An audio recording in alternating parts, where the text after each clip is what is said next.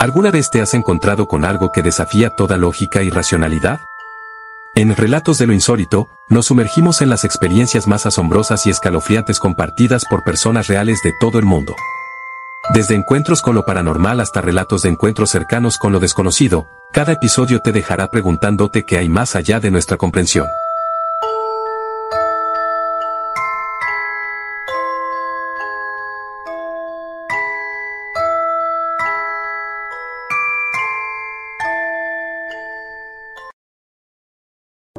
Fenómeno ovni se refiere a cualquier presencia en el firmamento que desafía la identificación inmediata por parte de observadores o instrumentos de detección. Estos enigmáticos objetos pueden ser explicados de diversa manera, desde fenómenos naturales hasta tecnologías aéreas no convencionales o incluso sucesos que desafían toda lógica.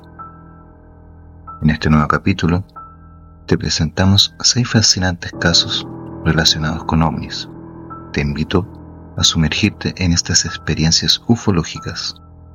Ponte cómodo, ajusta tus audífonos y prepárate para adentrarte en un mundo lleno de misterios y emociones.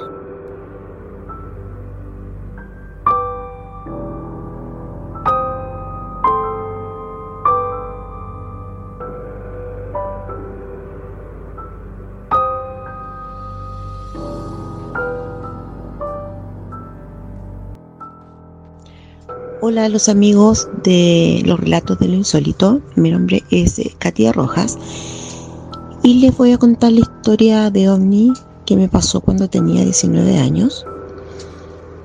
Saliendo de donde yo trabajaba, ese día estaba lluvioso y hacia el sur miré hacia el cielo y estaba negro.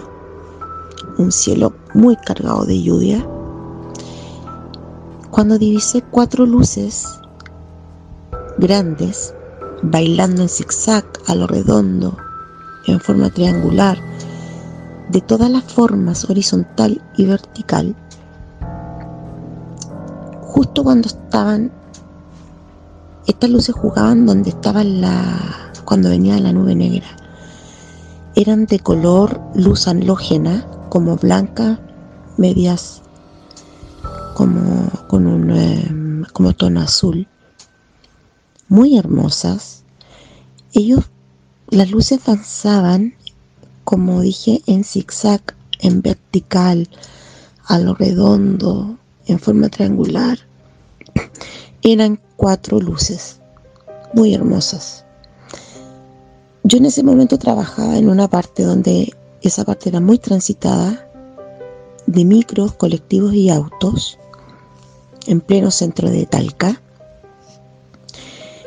Pero yo miré para todas partes para poder decirles a las personas eh, que vieran lo que yo estaba viendo. Pero lamentablemente en esos cinco minutos que estuve viendo yo estas luces, que yo supongo que eran ovnis, porque estaban a lo lejos, hacia el sur, en el cielo, negro en ese tiempo, como estaba cargado de lluvia, pero no había nadie.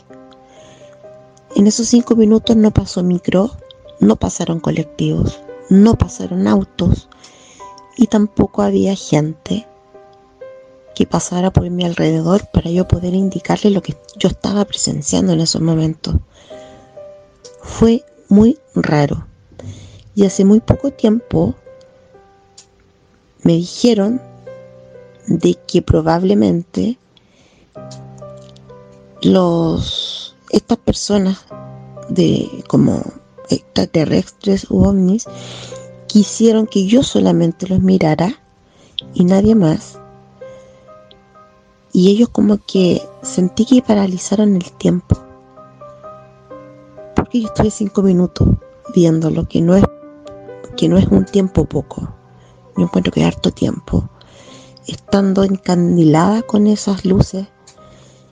Pero mira, yo miraba para todas partes y no había nadie. Era como si realmente se hubiese paralizado el tiempo.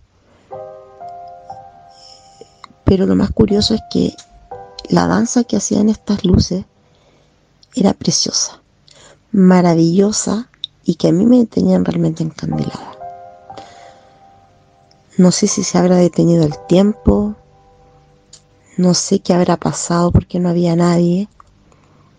Solamente quiero pensar que ellos detuvieron el tiempo y que realmente tuve el privilegio de ver esas luces hermosas danzando en el cielo negro.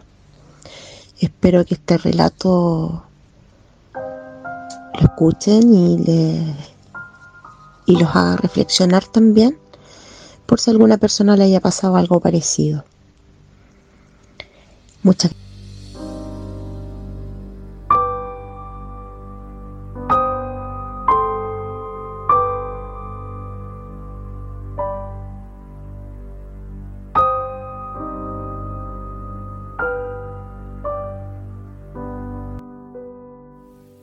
¿Cómo están?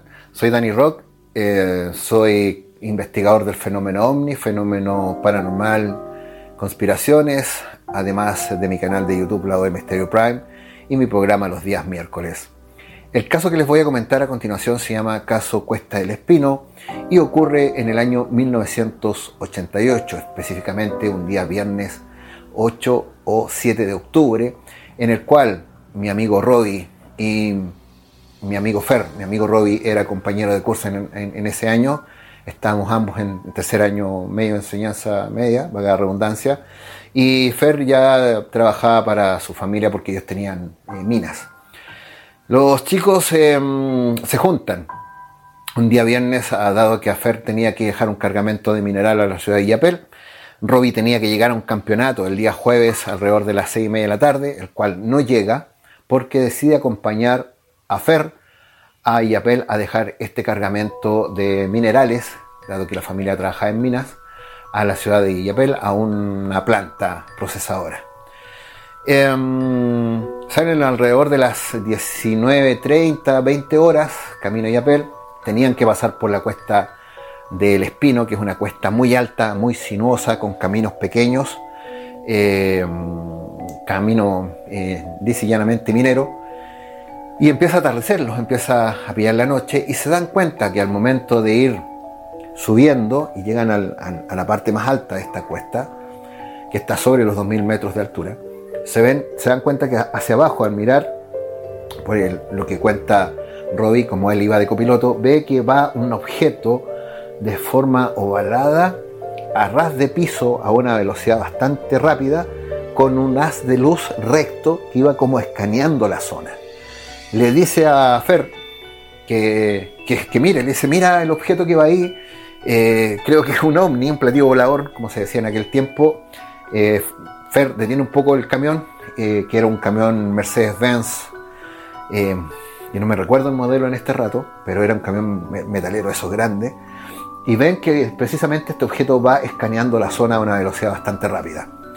Ellos un poco consternados y un poco preocupados se hacen el comentario de que eh, no se vayan a encontrar de vuelta con, este objeto.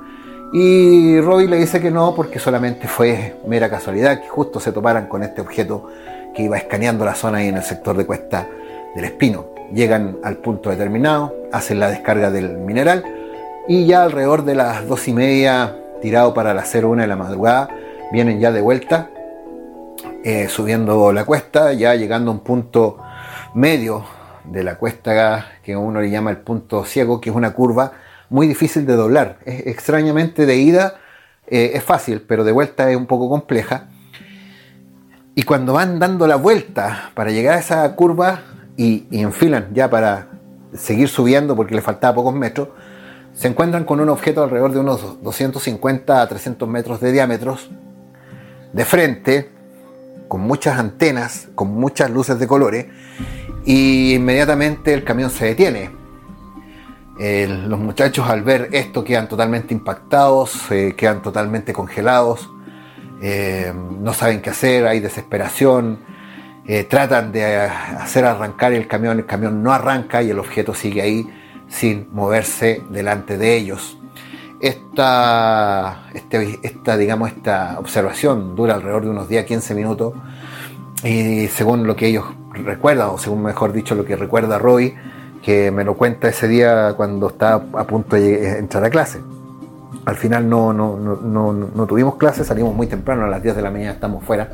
El profesor se había enfermado de gripe y en la plazoleta me hace el relato. La observación duró más de 10 a 15 minutos. Em, eh, de repente el objeto se aleja hasta el horizonte que veían ellos por la altura de la cuesta, hace unos movimientos de, eh, de ascendentes eh, hacia abajo y ascendentes hasta que sale disparado a una velocidad tremenda y desapareció. Al momento de desaparecer el objeto, el camión vuelve a arrancar y por más que trataron de acelerar el paso para llegar acá a la ciudad con Barbalá, era difícil dado que las curvas son muy angostas y el camión era muy grande.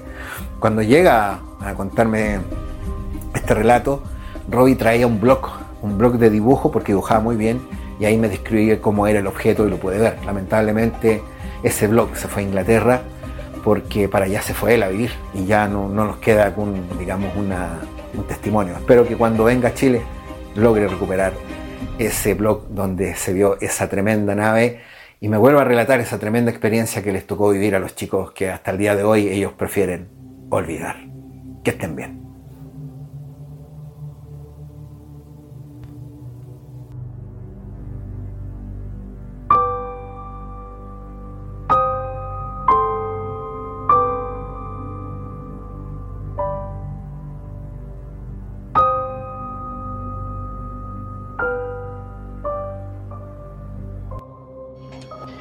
Hola amigo, ¿cómo estás? Te saluda Pablo de Chile Dimensión Paranormal, que es un canal de YouTube activo hace ya unos tres años y que nació con la con la idea de rescatar las historias inexplicables, los fenómenos más extraños de la región de Coquimbo, sí, que ahora con el tiempo ha ido ampliando su, su nicho a a más lugares y a más ciudades del país. Y en esa búsqueda eh, nos llegó nos llegó hace, hace un tiempo, hace un tiempo atrás, eh, una historia que ocurrió en, en Andacoyo en el año 92, eh, con muchos testigos, y que hasta el día de hoy no, no hay una, una explicación a lo que a lo que realmente pasó en ese momento. El hecho, el hecho como tal eh, es del, del, fenómeno relacionado con el fenómeno ovni. Eh, aquel, en aquel momento eh, los testigos señalan que era eran las 9 de la noche de enero febrero no, no, se sabe no se sabe con exactitud pero más o menos en, en esos meses enero febrero que un día como cualquiera eh, ya eran como las 9 de la noche cuando de repente algo luminoso en el, en el cielo eh, llama la atención de toda la gente del, del pueblo eh, bueno en ese tiempo eh, Andacoyo era, era un pueblo pequeño, relativamente pequeño, unos 10.000 habitantes. Eh, cosa que todos, todos los habitantes del, lugar vieron este extraño fenómeno. Algunos lo describen como, como un sol gigante, otros como, como una, una ciudad flotante. Y este este suceso, este fenómeno eh, ufológico, ufológico se pudo se pudo ver en casi todo toda la región Coquimbo La Serena. Y aproximadamente duró más o menos unos 30 30 minutos 30 minutos en el cielo. Y así como apareció eh, se fumó de una y, y todos quedaron para adentro. Eh, como, te, como te mencionaba, hay una, una infinidad de, testigos. Yo me pude contactar con, con un bombero que estaba de turno en, ese, en ese instante y él me, me contaba que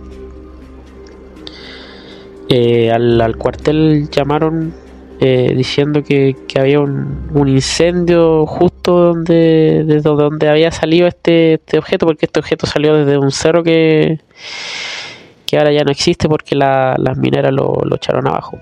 Y bueno, el asunto es que fueron los, bomberos hasta ese lugar y se encontraron con, un incendio. Se encontraron con un incendio y este era tan tan fuerte que no no les permitía avanzar como que era como una especie de, de radiación hasta que al fin este, este fuego se, se fue aplacando de, a poco y ellos pudieron llegar a, ahí al, al lugar en sí. Lo que me cuenta esta, esta persona es que se pudieron se pudieron dar pudieron o sea pudieron observar que ahí habían arbustos quemados eh, animales animales como lagartijas muertas pero la particularidad es que esto esta flora y fauna no, no está quemada así como que si uno llegara y echara benzina y le prendiera un fósforo, sino que estaban como vaporizados. Y haciendo así como haciendo como clic eh, yo me encontré un, un video que, hablaba de un, de un ovni de como unos 3 kilómetros que soltó, no me acuerdo si, si fue la, fueron la Fuerza Armada o, otra, otra entidad gubernamental. Y entonces ahí como que me, me hizo clic y me, me, preguntaba si me, me, resonaba en la cabeza si no habrá sido el mismo ovni que, estuvo en, en Andacoyo.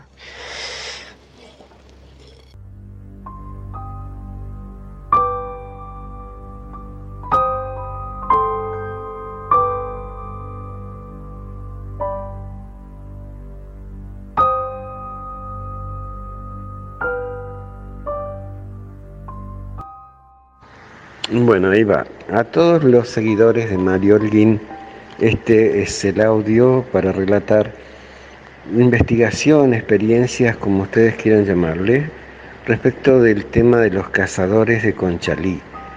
Una investigación que le perteneció al señor periodista policial don Osvaldo Muray.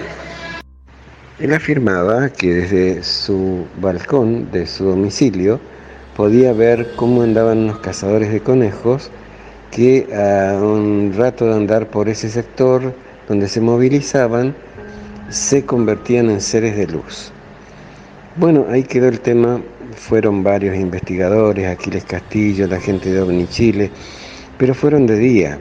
Encontraron una, una marca que formaba una especie de cáliz o de símbolo Ankh egipcio Ahí se mantuvo mucho tiempo esa marca al costado de un caminito y después de un tiempo desapareció. Este caso es anterior a mi llegada a Chile. Yo llegué aquí en 1995 y en OVNI Chile me instruí sobre este asunto en particular. Yendo varias veces al lugar, de día, también fui acompañado por otros investigadores, pero eh, cuando terminé el curso de ufología, cerca del año 2001 por ahí, eh, se me ocurrió invitar al señor Osvaldo Muray a que diera una charla en la última clase y como especie de viaje de egresados fuimos una noche a los cerros de Conchalí y efectivamente nos encontramos con los cazadores. Los cazadores se desplazaron rápidamente por los cerros sin usar ningún tipo de linterna, parece que tenían capacidad visual infrarroja, si bien no le vimos ningún tipo de lentes. Y eh, nos dirigimos al líder explicando eh, por qué situación estábamos ahí. Lo extraño es que nos dejaron pasar a nosotros a una propiedad privada donde ellos después ingresaron. Fue bien particular que nos dejaran entrar ahí y acampar y una pareja eh, entró en pánico, dijeron que les iba a dar hipotermia y no era así. El grupo estaba muy alegre, pero por culpa de esta pareja nos tuvimos que retirar. Cuando nos retiramos, estando a unas cuatro cuadras del lugar, Vemos que hay una luz enorme sobre el lugar donde nosotros habíamos estado haciendo una fogata, pero ya la mitad del grupo quería volver y la mitad no. Y como especie de líder del grupo no los pude separar. Al otro día fuimos con Cristian y Claudia, dos ingenieros en informática, al lugar que había sido planificado en un comienzo para ir cerca de donde estaba esa marca del ANC. Y encontramos una huella circular enorme con una especie de vegetación que no existe en ese cerro, aplastada y cortada, la tierra totalmente deshidratada y desde esa huella circular salían en un solo sentido marcas de un vehículo 4x4.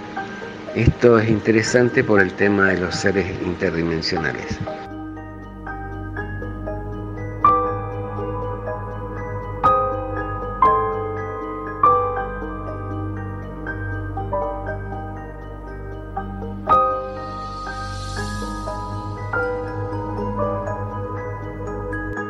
Sí, una vez este verano. Que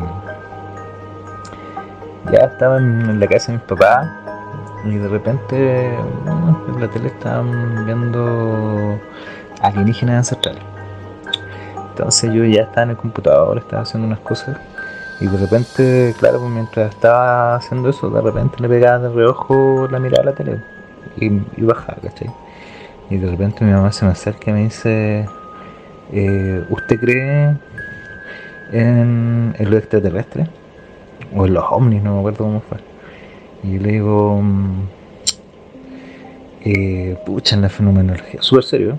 Le digo, sí, yo creo en la fenomenología, le dije, yo, es un tema real, le dije, eh, pero no sé si creer en lo extraterrestre sí dándomela de serio y creyéndome un follow, Y mi mamá llega y me dice, no, es que yo vi un, un ovni.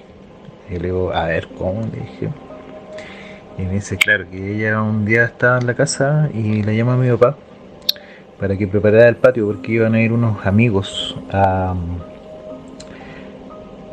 a la casa, a un asado.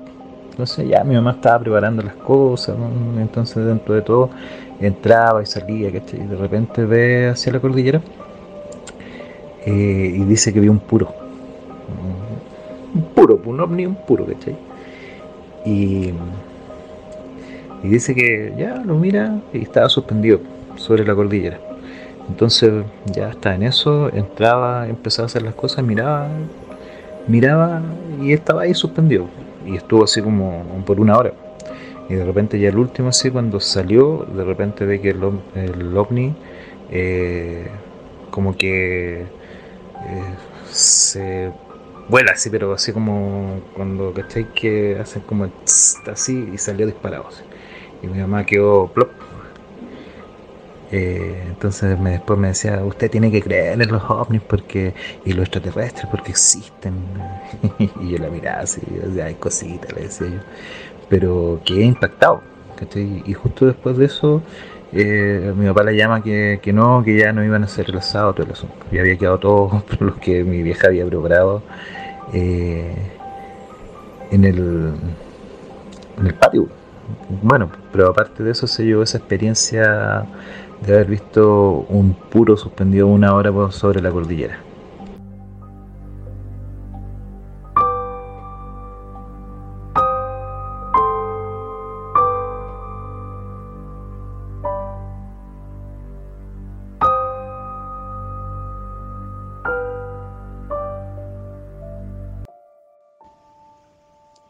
Bueno, esto pasó hace aproximadamente 12, 13 años, mi visita de dormitorio más traumática.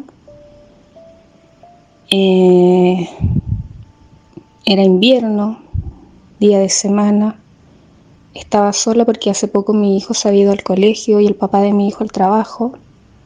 Hacía mucho frío ese día. Por mi pieza entraba luz, así que lo que vi eh, lo recuerdo muy nítido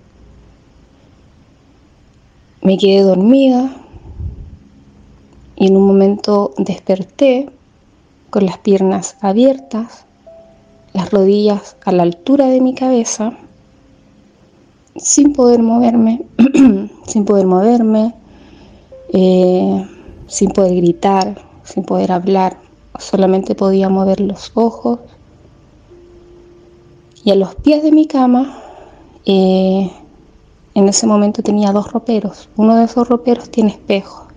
Y algo pienso que tiene, que tiene que ver el espejo con todo eso, porque hasta ese momento yo no tapaba los espejos o no los sellaba.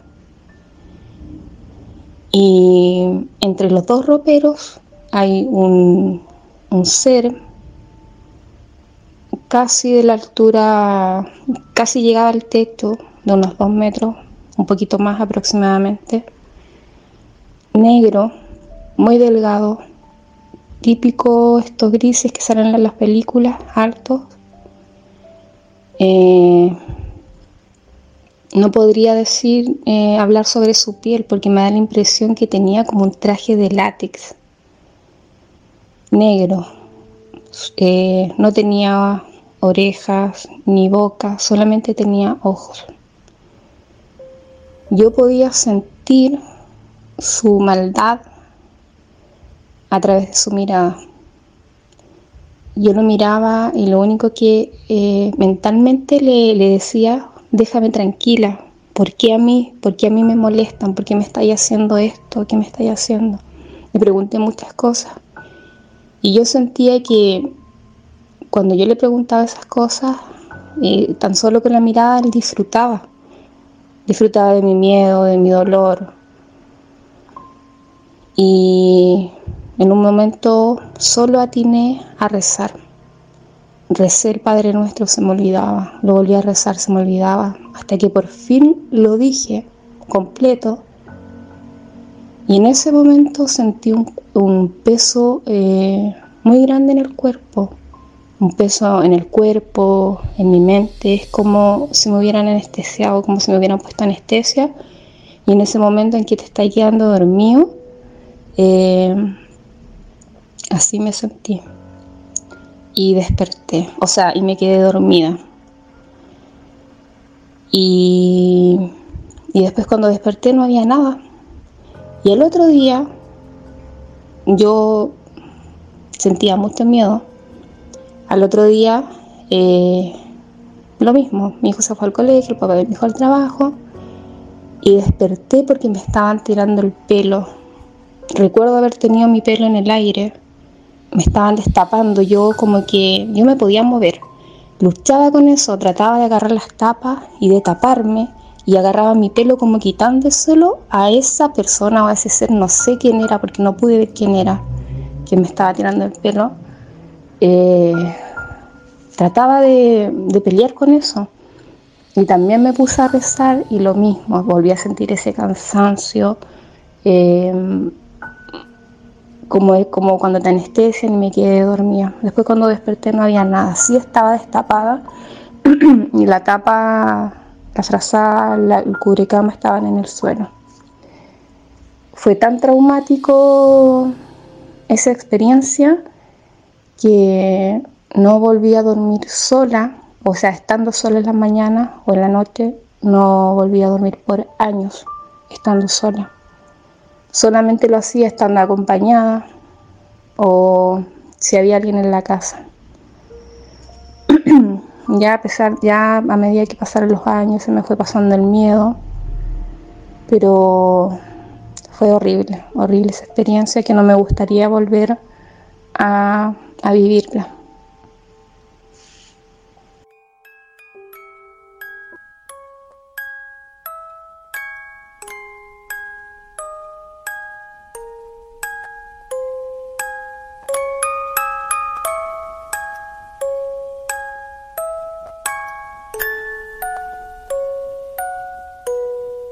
Únete a Relatos de lo Insólito compartiendo tus historias a través de un mensaje de voz en WhatsApp al número más 56974957395.